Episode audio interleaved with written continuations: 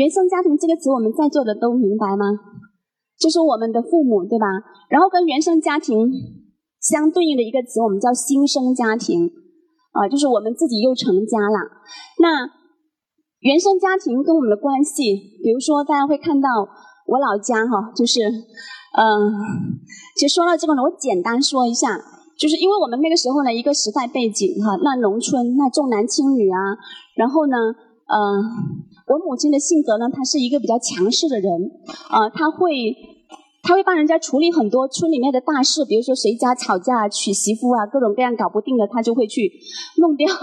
然后呢，在我的印象当中，其实从小到大呢，我就会感觉到来自母亲的这种温柔贤惠是不够的。然后在以前比较长的一段时间呢，我会有怨言。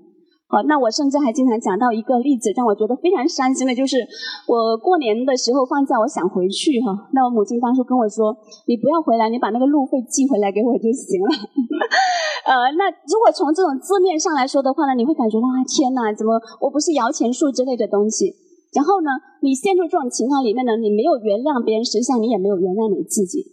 那到你看我今天开始的时候，为什么我要做这样的一个铺垫呢？因为我在慢慢的处理好，虽然我母亲已经去世，但是我在我心里面呢，依然是永远存在这样的一个关系在里面。然后呢，我甚至现在还挖掘到一个，就是因为我我那些姐哈，她们都叫什么山，然后到了我这里，你想想，最后一个女儿生出来还是个女的。本来应该很生气的，对不对？很失望，但是我的名字居然叫喜山，对不对啊？所以呢，你可以看到，这是我母亲给我起的。那么这个呢，就说明了她不是一个一般的女人。而且呢，他给我一个榜样，就是他有自己的生活追求。作为一个那样的一个农村哈，他一直在追求我们家的生活啊、经济啊。我们原来种田，后来呢，因为女孩太多，然后干那些农活我们干不了，然后就怎么样呢？就卖做那些经济作物。我们这里有一些农村出生的，可能就比较熟悉哈。我们会种西瓜，卖那些甘蔗啊，呃，卖瓜子什么这些活我都干过。不过我经常卖的时候自己就吃到太饱太饱了，没办法卖下去。后来我就觉得，哎，这这种日子不是我想过的，所以我要努力读书，我要过上自己想要过的生活，这是我当初的一个读书的很强的动机。你看，那我就从我母亲身上学到了一个，我要什么样的生活，然后我要为这个生活去奋斗去努力，这个也是他给我的一种精神上的力量。所以呢，在座的各位，如果你依然心里面有对你的父母有一些怨恨什么的，我感觉就是看到你要想到这两点，第一个。父母跟我们做的东西呢，实际上都是他们以前更多的从他们的父母、我们的爷爷奶奶、外公外婆那里习到的东西。我们知道，父母最重要的职业没有专门开这种职前培训，所以呢，大家都只是在复制以前人家怎么对我的。我认为什么是对的，我就怎么做。然后第二个呢，多数人这个也是萨提亚说的话，多数人在任何时候都已经尽力了。其实他们那时候给到你的，已经把他们认为最好的东西给你了。那你现在从另外一个角度提出了这样不对，从再从另外一个角度觉得这样子不科学，你完全可以不断的去否定你的父母。但是你必须看到一点，就是在当初那样的一个情景之下，他们已经做到了他们最好的东西，起码在动机上，他已经希望能够做到最好。同样的这样的一个观点，我们也用到自己身上。所以我们在跟来访者，来访者讲了他很多的问题困境，然后呢，我们会经常说出一句话，让来访者感觉到特别被支持，是什么呢？你已经尽了你很大的努力，好，这么这么困难的日子你能够走过来，说明你已经做到了最好。然后这样子一句话下去的话呢，他就会达到了一个很好的一种，我们把它叫 empower，就是赋能。我们会对自己不会失去信心。好。然后是，你看这个就是刚才我说的哈，我可能很多 PPT 里面讲到这个，关注需求、感受和情绪，允许对方表达他的感受、需求和情绪。那么在我母亲前年去世哈，那个时候我回家。一个月有时候回两三次，那高铁转来转去很麻烦。然后因为我老家呢离那个高铁站又还有很长一段距离，所以那时候真的很不容易。那么我是目睹了哈，就是我父亲他经历的这样的一个丧偶的过程，他是很悲痛很伤心啊。然后呢，呃，今天主要想跟大家分享的这一块呢，就是当时我父亲跟我讲了一句话，他说我心理学没有白学。为什么呢？因为在他很伤心落泪哈，不断的想哭的时候呢，我不是像其他的亲人一样跟他说：“你是个男的，你要坚强。”而是怎么说？呃，发生了这样的事情，确实是很难受，对不对啊？呃，那老夫老妻这么多年一起，就算从生活习惯来说，你都一下子变得很不适应，这是不是客观事实？你就把这样的一些话跟他很诚恳的说出来，而不是叫他你要坚强，啊，不是说不要哭了，你看你在哭像个男人吗？啊，肯定不能说这样的话。然后呢，就支持他，陪伴他，允许他的情绪。允许表达出来，我可以哭，可以伤心，可以流泪，我可以因为他离去，感到非常的悲伤。然后到他表达的差不多的时候呢，你可以再适当的跟他说哈，如果怎么样的话，可能也会让自己的身体受到影响，那可能我们会更加担心你了。你可以再进一步的表达这个东西，但前面一定要允许他这些东西释放出来，然后鼓励他表达。好，接下来是我要讲的第二个。亲密关系还有一个亲子关系是我们要讲的重头。那么有一个视频，这是一个视频的一个名称：不结婚不知道自己有多恶毒，能够理解吗？为什么？呃，因为我们知道关系亲密的人里面有一个特点，就是我们互相非常了解。非常了解就意味着什么？我知道你最痛的地方在哪里。是不是？所以呢，当我对你失望的时候，我简直恨不得你怎么怎么样的时候，我就知道我怎么样伤你最深。所以刀捅进去都能够带着血的，然后对方又反攻回来。好啊，你伤害我，伤害你啊。然后呢，这个时候我们会感觉到哇，真的是不结婚不知道自己有多恶毒。后来我想了下面的一句，就是亲子沟通哦，不生娃不知道自己有多暴虐，暴躁的躁，暴躁的暴，然后虐待不是那个呃。暴类，暴类就是就是那个呃“户”字头下面一个大字。那么对孩子跟对伴侣这两个人，实际上都是我们关系很亲密的人。我昨天呢想了一下，有什么区别呢？啊，可能因为这个对伴侣的话呢，他是个成年人，然后呢我们会更多的对他们是不留手的。但是呢，对于这个孩子的话呢，我们会更多的一种高上对下的一种期待，而且我们会觉得这个是我们的。我们会对孩子有更多的这种占有方面的东西，这是我自己的一个感觉，呃，总结的还不是很到位。那么，不管是伴侣还是小孩呢，我们都首先要认识到的一个，这个就是我说的很多家长的一个比较低级的观念错误。如果你现在还认为我为了他付出了这么多，我生他养他，我这么辛苦不就是为了他吗？然后你知道后面一句往往是什么？所以什么？所以他应该听我的，他没有理由不听我的。他不听我，他简直就不是人了，是不是啊？其实呢，这个是错误的逻辑。你们自己想不想要自由？每个人都不希望被别人束缚。我们内心最强烈的欲望就是做一个自由自在的人。所以呢，不管你对我做了什么，特别是当我觉察到你对我好，原来是想控制我的时候，我就会怎么样呢？逃离你。所以你你希望吸引一个人，你始终要保持他在你身边是自由的。好，那你看一下，爱一个人呢，不等于可以控制一个人，这个是我们一定要明白的。其实从这种人权上，你也没有这个权利。不要说效果上了，刚才我说的是效果上，你想控制他，但是他有自由自在的愿望，你是控制不到的。那么从人权的角度呢，没有一个人可以这样子去控制，特别是以爱的名义。拿一个软绳子，然后想捆绑住对方。那呃，这句话呢是我曾经说过了，可能很多同学也听过，就是没有真正的五二五，就没有真实的五二零。能够理解意思吗？其实也是我刚开始的时候就讲的，我们首先要爱自己，对不对啊？这个杯子里面装满了之后呢，才能够这个水溢出来，去滋润到别人。如果你这个杯子是空的，老是想着你给我爱呀，你给我关心啊，你给我送花呀，其实这个时候呢，你跟外界的这种沟通或者关系，我们把它叫做不健康的关系。你一定要首先要自我成长好了，没有真正的五二五就没有真实的五二零。嗯，那为什么我在这里会提到这个呢？因为当我们想到控制一个人、占有一个人、依赖一个人的时候呢，是因为我们对自己没有真正的接纳。比如说我原来哈，假如说哈，假如，比如说我原来我希望我能够做一个理科方面很有建树的人，我希望我是弹钢琴弹得很好，然后我在这里呢，一个有一直有一个欲望没有满足，我就会一直觉得我不是一个完整的人，我觉得我人生是有缺陷的。其实正常的状态就是会看到，我虽然在这个方面没有做到，但是我在其他方面做得很好，我能够接纳自己。在这种情况下，你就不会去强求小孩一定要违背他的意愿去学习这方面的东西来弥补你所谓的人身上的缺陷。我讲明白了吗？啊，就是我们所有的这种占有啊、控制啊、依赖啊，实际上它前面都有一个原因。这个发出者，这个动作的发出者，他没有真正的悦纳他自己。当我们真正的接纳自己的时候呢，我们就不会对外界有这么多的强求和控制。但是要做到这一点是很难的，为什么？特别在亲密关系当中，因为两个人关系很亲密，我们很容易就把对方看作是我们自己的一部分。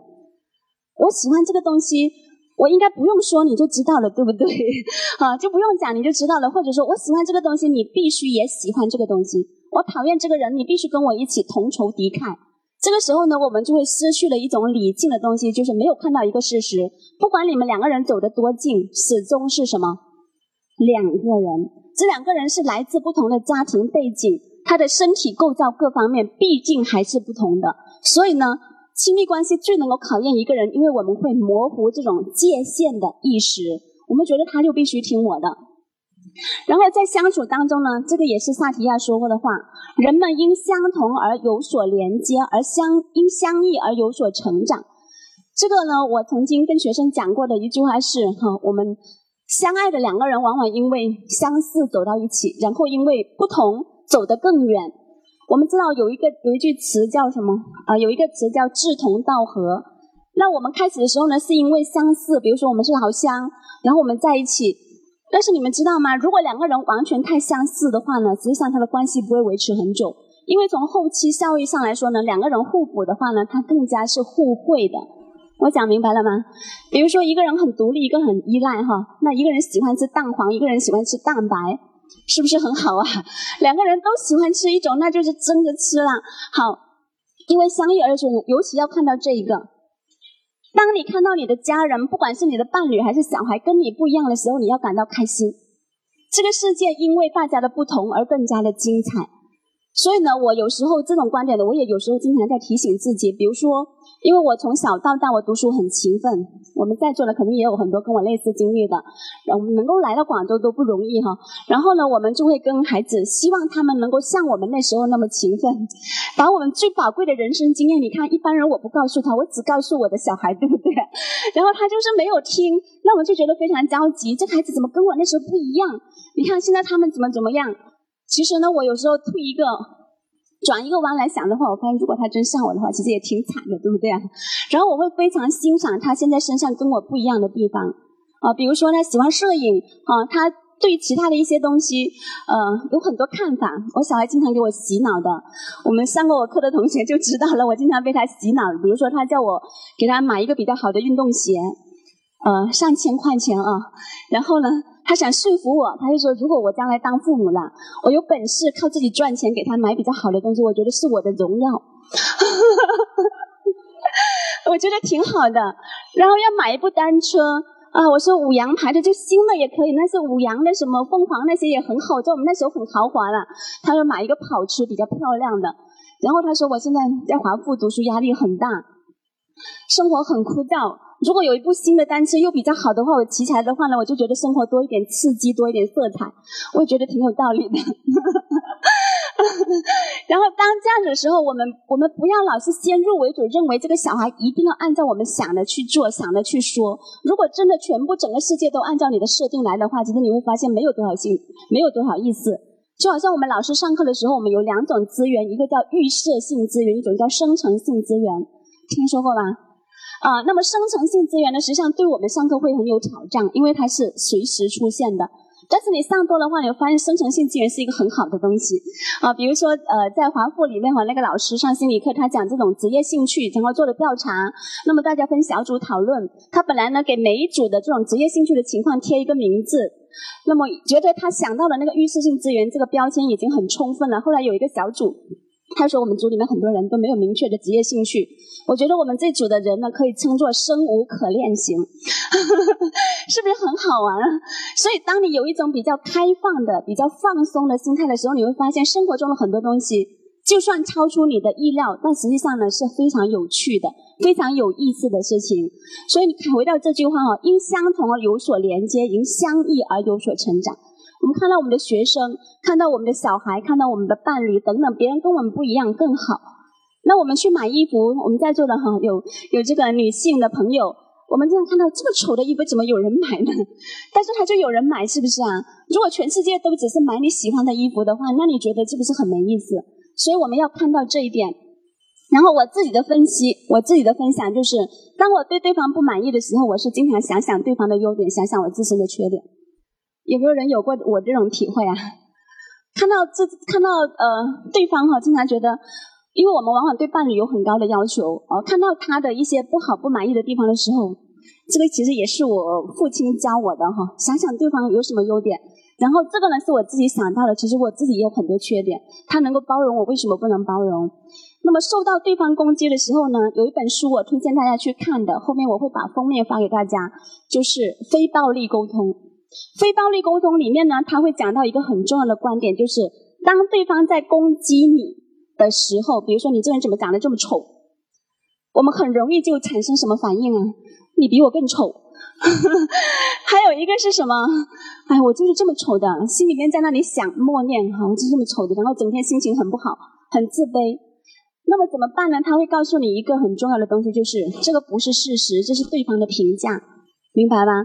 他说这样的说是他的权利，你也没有必要跟他辩论。好，我虽然不同意你的观点，但是我怎么样呢？我事实捍卫你说话的权利，有没有道理？有，你没有必要去跟他争嘛。所以也是我刚才一开始我说大家不要给我答庄，为什么？因为我只是跟大家分享，你可以坚持你的观点。好，那你觉得我讲的有道理，你愿意尝试你就去尝试，但是你没有必要一定要证明你是对的，我是错的，或者我是对的，你是错的，因为这个世界本身就是建构出来的。啊，那我们怎么样回应他？哈，那我这个呢，就是我们心理学的心理咨询里面的同理技术所用的。还有一个呢是，当伴侣跟我们讲一些听起来很负面的话的时候，放毒，哈，就是抱怨的时候，我们应该怎么样来回应，让这个效果更好呢？除了看到它不是事实，而是一个评价之外呢，如果你可以的话，你会看到对方的正向的需求。如果你有这样的眼光的话，我感觉你就是太阳光、太明媚了。这个家会因为你很很温暖。比如说，今天哈，大家来到这里讲讲课，呃，听课。然后呢，假如哈，我假如，假如呢，你中午回去之后呢，你的伴侣哈跟你说，你看你听课就很专心去是吧？嗯，那今天是什么日子？你记不记得？那可能是他的生日，或者是你们结婚周年纪念日，你把这个事情给忘了。他问你心里面还有没有他，心里面还有没有这段婚姻，或者说心里面还有什么什么东西，然后呢就很生气。这个时候呢，我们会看到他的正向需求是什么？他希望干嘛？啊，他希望被你关爱，希望你们的关系是更加亲密的。这是不是一个好的需求呢？是一个好的需求。那么类似的，后面讲到这个小孩哈，说这个小朋友幼儿园小朋友回来抱怨。我们知道，在幼儿园小朋友里面呢，其实一个最狠的惩罚就是我不跟你玩了，对不对？然后呢，回到家里面抱怨说小明不跟我玩，我恨死他了，妈妈。这个话听起来很毒，是不是啊？但是呢，你看到他这句话里面背后的需求是什么？他希望跟小明玩，他太喜欢小明了，对不对？所以你就不要。针对这个表妹说，你怎么可以那么恶毒啊？你怎么可以这么快就容易恨他呢？因为这件小事，你不要针对这个方面来讲道理，你去倾听对方的需求和感受，然后他觉得他的情绪被妈妈看到了，实际上就等于他感觉到被你支持了，这会使到他下次继续愿意跟你敞开心扉。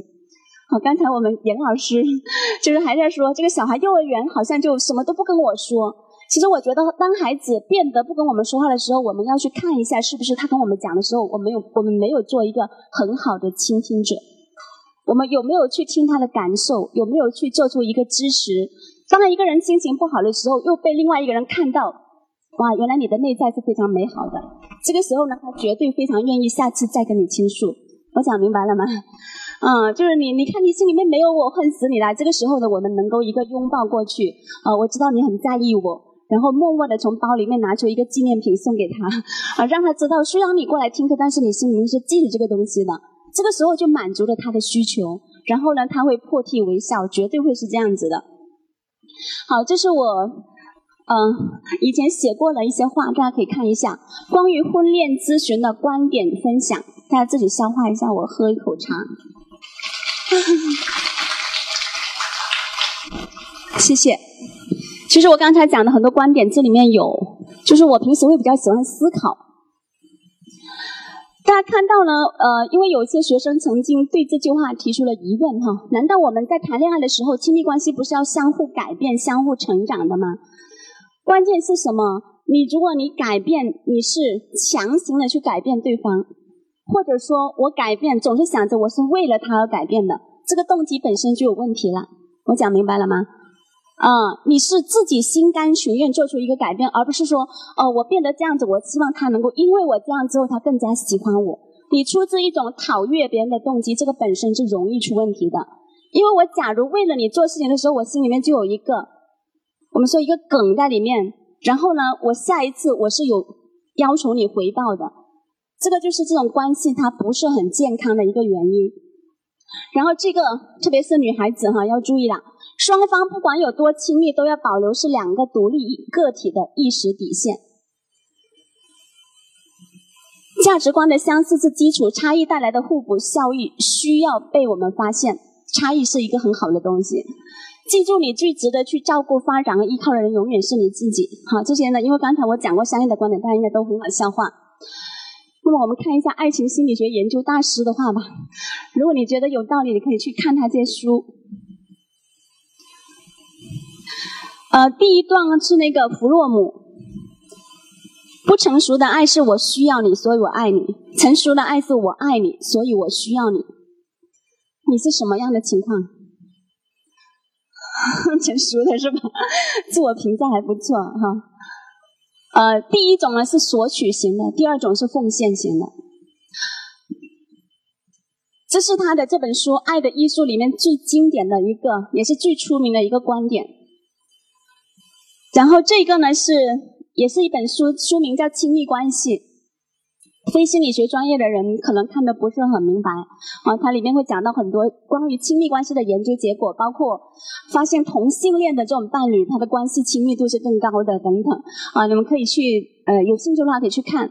然后里面提到的是提高满意度的秘诀，第一步欣赏你的伴侣，第二步表达你的感激，猜猜第三步是什么？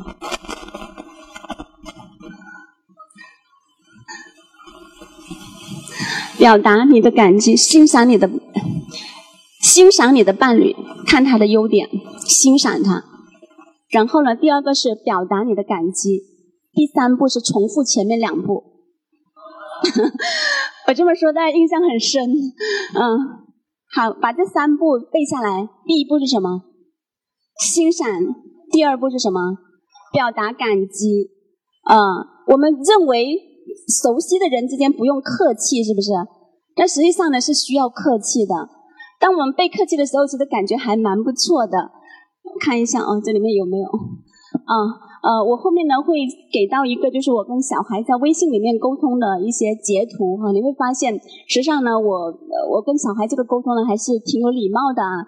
你看，不仅仅是对伴侣之间，而且我觉得小孩本身呢也是需要我们去尊重他。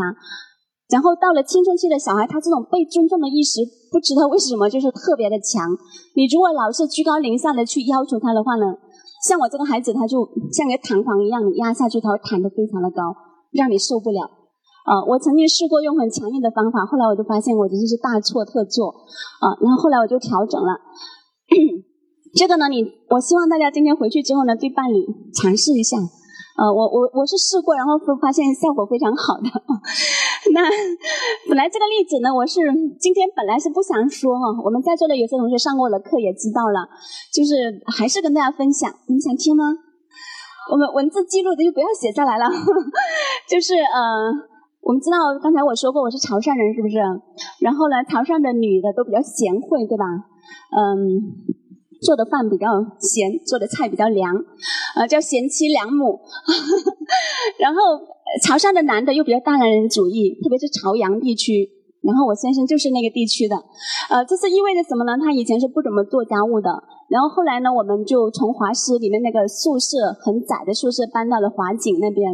那有一次拖地的时候，我就让他我说你能不能拖一下？呃，你看我个子这么小，我现在客厅大一点了，我我觉得比较吃力。那他那天呢刚好心情比较好，他就拖了。然后我回到家之后呢，我就看了一下地板，我只是由衷的发出一个评价说：哇，男人拖地跟女人就是不一样。你看这个地板都是发亮的。然后，然后怎么样呢？然后呢，我先生就说，我才用了一半的力气去拖地，我下次拖得更干净。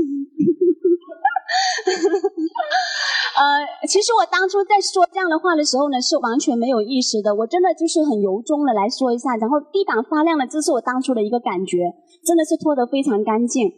那么后来呢，他就很喜欢拖地。其实我挺担心，到时候视频放到上面去给他看，听到了会不会不高兴？然后呃，后来呢就喜欢拖地，然后确实拖得非常干净。那么后来我经常讲的就是我们比较麻烦，就是他每次拖地都要都要我们所有的人，也就是我跟小孩，那以前还有我家公，好都都在床上面不要下来，等到那个地干了之后才能够下来。他觉得我们下来会破坏这个干净的程度。然后你看，欣赏对方。你不要老是盯着对方的缺点，哦，你就看到他优点。现在我们积极心理学也强调哈，你要一个人啊，刚才讲到一一个一个例子，就是十个人十个人失恋哈，有九个人可能会跳楼自杀。我们假如很极端的情况，那么以往的关注点就是这九个人在做这个极端事情之前有什么心路历程，我们要研究这个机制，这个病理机制怎么样。那现在呢，我们说看这一个人他没有跳。他能够坚持下来，是因为他有什么心理上的韧性方面的东西，这个才是我们关注的。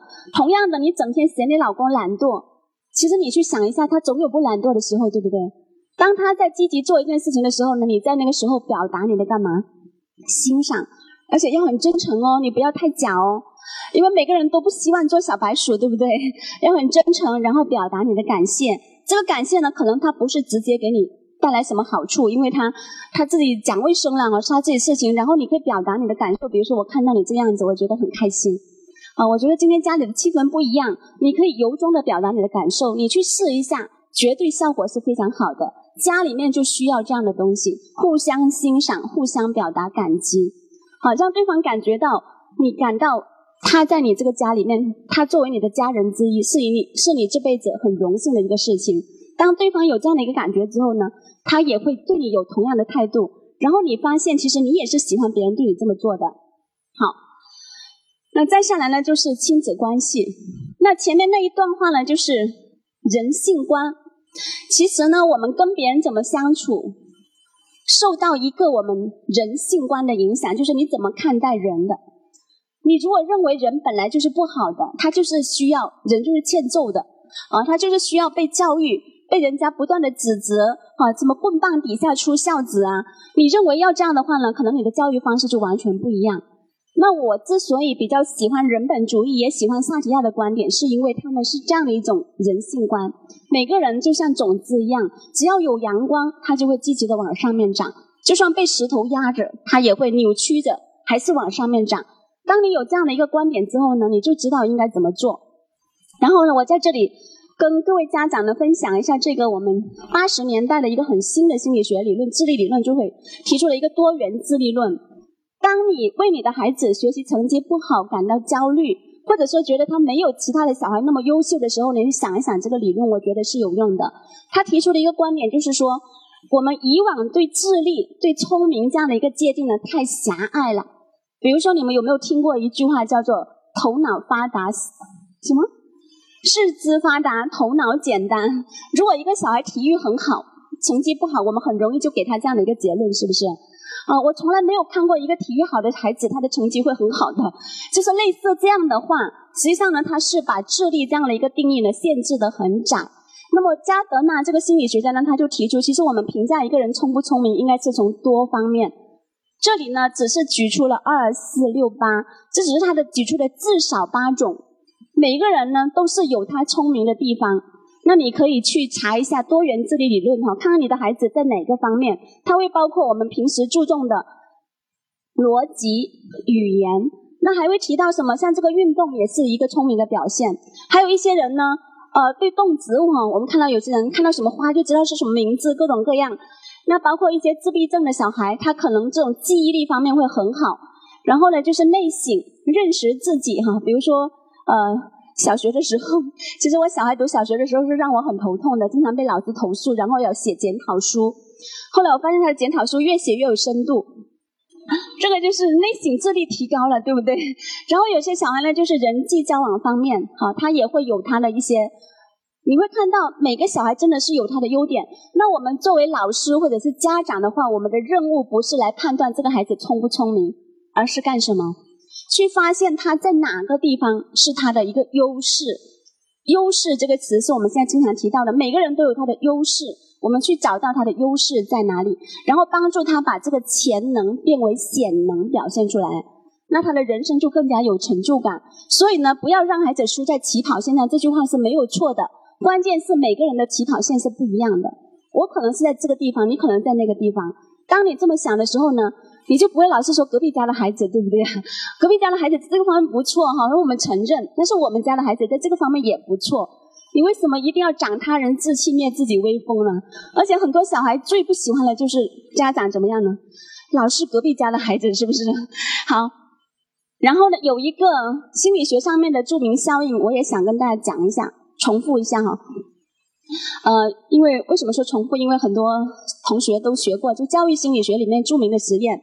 那我现在呢，就我们结合这一个哈，大家想象一下，假如，假如我。作为一个著名的心理学教授，而且我是研究智商的，在整个美国很出名，因为那是美国呃那个教授就是就是那个那个那教授叫什么名字？罗森塔尔对，罗森塔尔教授呢，他做了这个研究，在美国西部一个小学。那假如我是罗森塔尔教授，然后呢来到了这个小学里面的一个班级，然后我跟班主任老师说，啊，比如我们李老师你是班主任，然后我跟李老师说，李老师。嗯，我们现在要做一个科研项目，就是要调查一下你们班的同学他的一个学习潜能。然后呢，我现在发一个问卷啊，发下去，然后大家就填，填了之后我拿上来。过了一段时间，我给这个李老师一个名单。你看这个杨成、学堂这两个人都是名字，对不对？然后假如哈这样的一些人呢，他是在名单上，我告诉他说，这是经过我们测试之后呢，发现他们的有优异学习潜能的人。然后有一些同学是没在名单上的。结果就发现，在名单上的同学过了一段时间之后，他的成绩怎么样呢？有了很大的进步。而实际上，原来这种差异是不存在的。但是经过这样一个实验操作之后呢，是出现了。为什么？并不是由于罗森塔尔教授真的测出这些人的学习潜能。当初他写这些名字的时候是怎么写上去的呀？随意写上去的。你们想一想，是不是很神奇？那能不能理解呢？我们后面的家长能不能？明白这个所谓的这个效应，它的现象的存在。再举个例子，比如说我们严老师哈，就是我们图书馆的这个 对负责的这个老师，他联系我，然后呢，呃，他今天在我讲课之前呢，他跟我说，黄老师，今天这里有三组，假如我对你们都不认识，他说坐在中间的这一组呢，是我们的优秀观众，他们是被我们挑出来的，很优秀的，接受能力特别强的。那这两组呢？这个是休闲区、阳光 SPA 专区，这是学霸区，对不对？啊，这两边的都是不怎么喜欢被我们硬拉过来的。你们想一想，我在对待你的时候，会的态度有所不同，肯定会。然后呢，我可能会，比如说在提问，你看，如果一个老师心里面对学生有一个不同的期待和态度的话，他会从他一系列的教学行为当中表现出来。比如说提问比较难的题，他会提问谁呢？会提问中间的。然后，如果说我提问的问题都提了，但是这一组的人回答出来，这一组人也回答，不是这个回答不出来，这也回答不出来，但是我的归因会不一样。归因就是认为他为什么回答不出来的原因。我讲明白了吗？那可能这一组人回答不出来，我会认为是因为他怎么样？他刚才没有认真听，我不会认为因为他智力不好，是不是？但是另外一组呢，我就认为本来他就这么笨，但是我不会直接说出来。我不会直接说出来，不表示对方没有感受到。小孩子非常敏感，特别是年龄低的呃年纪小的孩子，这个皮格马认为效应在低龄儿童身上是特别明显的，因为他们那种向师性，老师在他心目当中是权威，老师对我怎么看的哈？我我我我非常受影响。那老师认为我行，我觉得我就是行；老师认为我不行，我觉得我也不行。所以呢，我讲这个实际上目的是回到了我们这个地方，就是如果你希望你的孩子或者说你的学生是有前途，哈，就是很愿意、很有才华、很优秀，那么你带着这样的眼光来看的话呢，你就会引发一系列比较积极的效果出来。所以。我相信我们在座的家长都希望孩子向好的方面，但是呢，你如果能够在他做出不好的行为的时候呢，能够有一个维持你的积极信念，就是他只是这一次哈没有认真，而不是心里面给他下一个定论，他就是智商不行，他不适合读书。当你有这样的一个观点的时候呢，你会影响到很多可能你自己都没有觉察到的东西，而你的小孩对你对他看法绝对是非常敏感。不管你们的亲子关系是好还是差，每一个孩子他的自我价值感的重要来源都是来自他的父母。所以呢，我们非常欣赏国外哈，我说我讲的还有一个背景就是这个美国的老师，就是呃美国的家长，他会给我一个感觉，就是他们真的给到孩子一种无条件的爱。但我们很多时候给到孩子是有条件的爱，表现在哪里呢？如果你我就怎么样，有没有这样的表述啊？嗯，那赤裸裸的在我们华师校园上，我竟然听到了这个妈妈搭着这个小孩坐在后面，你要是不听话，就把你扔到那个垃圾桶里面去。就是你必须以听我的话为为前提，然后我才能够满足你各种需要，这就是有条件的爱。然后呢，很多方面会让孩子感觉到他有价值，他要得到你的爱，必须是学习成绩是好的，这也是我们想要的结果，对不对？但是你知道这个结果会有多严重吗？